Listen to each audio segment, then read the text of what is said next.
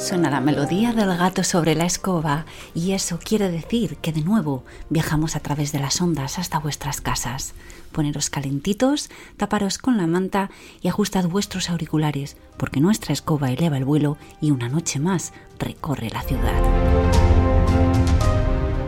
Esta noche sobrevolamos la antigua hacienda Arnold en Harrisville, donde una sucesión de hechos paranormales conducen a Ed y Lorraine Warren a realizar un exorcismo con un resultado muy distinto al que todos tenemos en mente tras haber visto la película de El Conjuro. Gatos, gatas de la noche, comenzamos el vuelo. Nos situamos en el invierno de 1970 Roger y Caroline Perror se trasladaron al condado de Providence, en Rhode Island. Quedaron enamorados de la antigua hacienda Arnold, una hermosa granja colonial con más de 200 años de antigüedad, situada en la población de Harrisville. No dudaron en comprarla y dar un giro de 180 grados a sus vidas y a las de sus cinco hijas. Estaban emocionados por vivir en una casa llena de historia y en un entorno natural privilegiado pero aquella vetusta granja guardaba secretos, secretos oscuros y aterradores que empañarían cualquier atisbo de felicidad que la familia Perron pudiera tener. A finales del siglo XVII, el colono John Smith tomaba como suyas 81 hectáreas de terreno pertenecientes a la tribu de los indios Narragansett, Años más tarde se las transferiría al demócrata, teólogo y fundador de la primera colonia permanente en Rhode Island, Roger Williams, y este fue el que nombró a aquel asentamiento como Providence. Fue uno de los primeros terrenos colonizados declarados libres de culto religioso. En el año 1736, una familia pudiente y numerosa construyó una espaciosa hacienda. La casa contaba con diez habitaciones, una cocina enorme, salita de juegos, un grandioso salón, dos baños completos y un espléndido terreno. Resultaría atrevido negar la existencia de lugares con una energía especial, con un magnetismo capaz de atraer fuerzas, a veces claras, que te iluminan y te guían, y otras tan oscuras como la noche eterna, como un abismo interminable. Mucho tiempo antes de que Betsabeth Sherman habitara la hacienda Arnold, antes de que hiciera su pacto con Satán, incluso antes de ofrecerle en sacrificio a su propio bebé, la granja ya había comenzado a cobrarse sus propias víctimas, a llenar su estómago insaciable de almas condenadas. Pero no nos adelantemos. Aunque es innegable asegurar que Betsabé ejerció su labor como lo haría un crisol permitiendo que su corazón derritiera las esperanzas de sus víctimas y enviándolas directamente al infierno, en aquellas tierras ya existía el mal.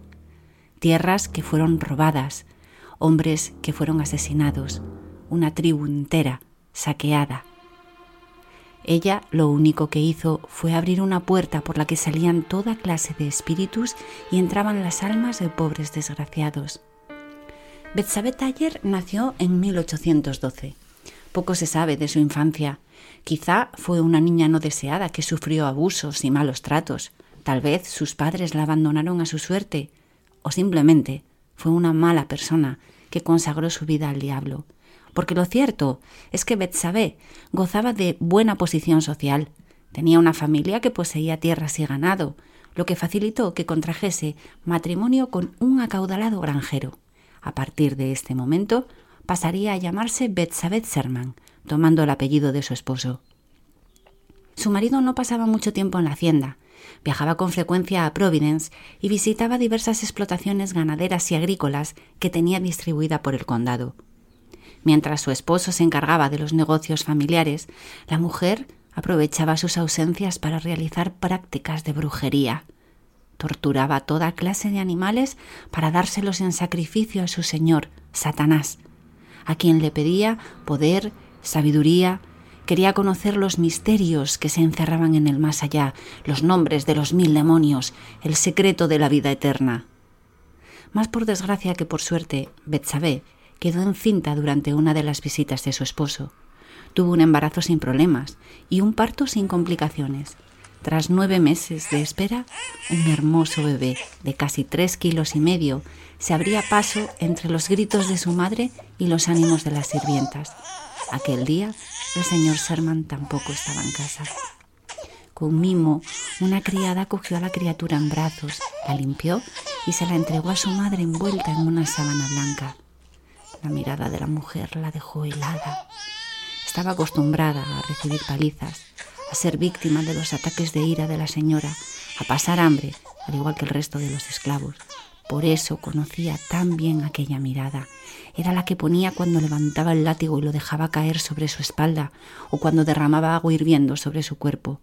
Era la mirada de odio más aterradora que se pudiera imaginar. Betsabe cogió al pequeño con una maliciosa sonrisa y las primeras palabras que le dedicó fueron Te entregaré a él. Una semana más tarde todo estaba preparado, las velas, el azufre, un pentagrama hecho de ramas, una campana y un cáliz.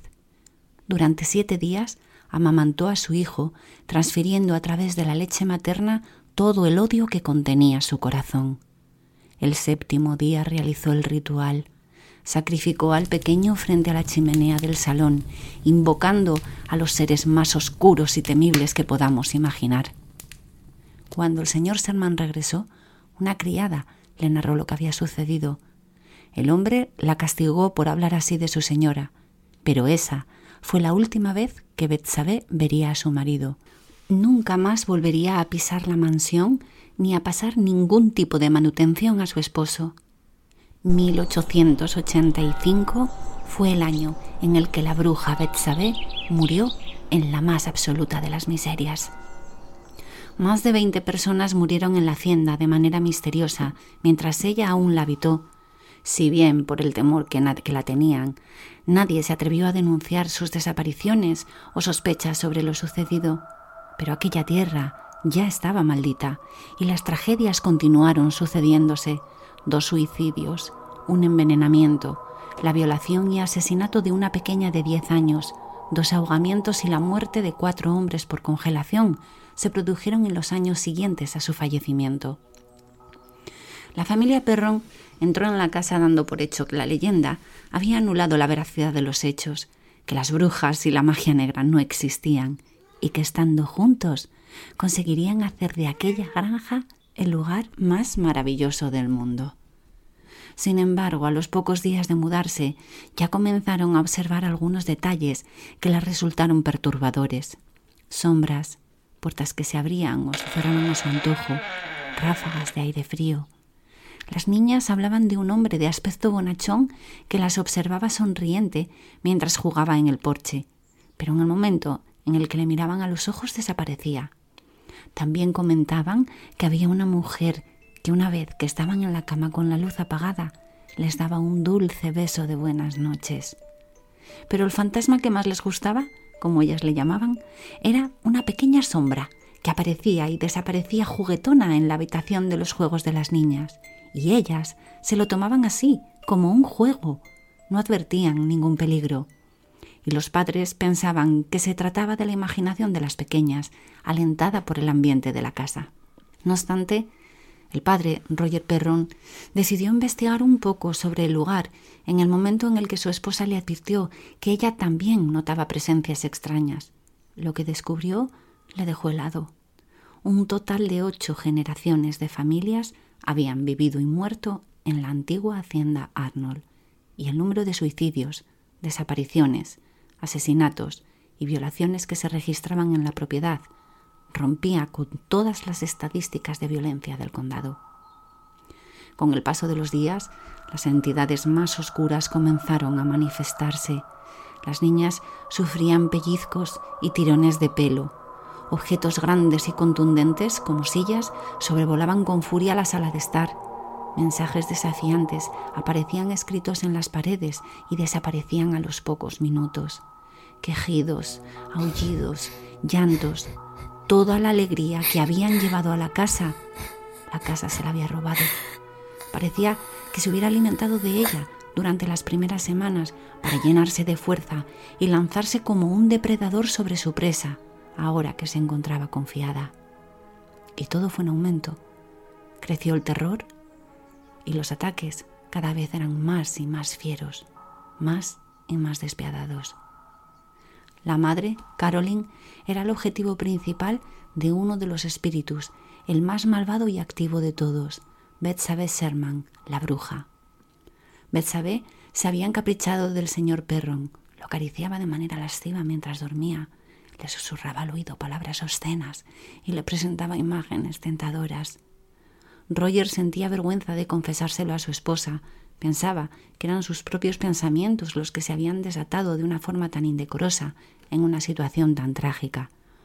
Pero Betsabé no se contentó con jugar con su nuevo capricho, decidió destruir a su esposa.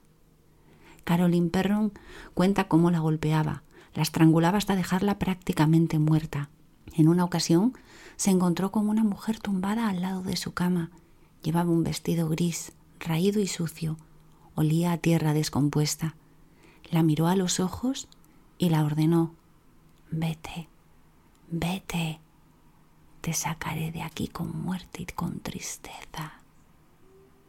En otra ocasión, Caroline estaba leyendo en el salón cuando un dolor punzante le atravesó una pantorrilla. Levantó la falda y se encontró una herida como si le hubieran atravesado la pierna con una aguja de tejer. Los ataques fueron recrudeciéndose más y más hasta el punto de llegar a pensar que Betsabé se había apoderado del cuerpo de Caroline. Fue en ese momento cuando Roger Perron decidió ponerse en contacto con el matrimonio Warren, los famosos investigadores y demonólogos, para que les ayudasen. Cuando llegaron a la antigua hacienda, escucharon las declaraciones de la familia y contemplaron con sus propios ojos cómo sucesos paranormales de difícil explicación se sucedían. Ambos estuvieron de acuerdo en que el espíritu de la bruja Betsabé se había apropiado de la madre. Solicitaron un permiso a la iglesia para que procediera su exorcismo, pero la demora en la respuesta estaba poniendo en peligro la vida de la mujer. Por ello, el propio Ed Warren tomó la decisión de ser él quien lo llevara a cabo. Fue una noche interminable, en la que realmente se temió por la vida de Caroline Perron. Al contrario de lo que nos muestra la película del conjuro, no consiguió expulsar a los espíritus de la casa y la familia Perron les pidieron que se marchasen. La familia había invertido todos sus ahorros en la compra de la casa y las ausencias al trabajo debido a todos los sucesos que vivían les condujeron a una situación financiera que no les permitía abandonar la granja. Durante una década convivieron con sus torturadores y también con los fantasmas de los espíritus más amigables. En el año 1980 consiguieron abandonar la casa y tres años más tarde la compraba otra familia que afirmaba haber vivido algún episodio paranormal, pero menos intenso y mucho menos aterrador que los reportados por la familia Perron. ¿Realidad o ficción? Yo solo os he contado una historia. Gatos, gatas de la noche, maullad a la luna, bajaos de vuestras escobas y contad siete días para escuchar una nueva leyenda un viejo relato o una temible verdad.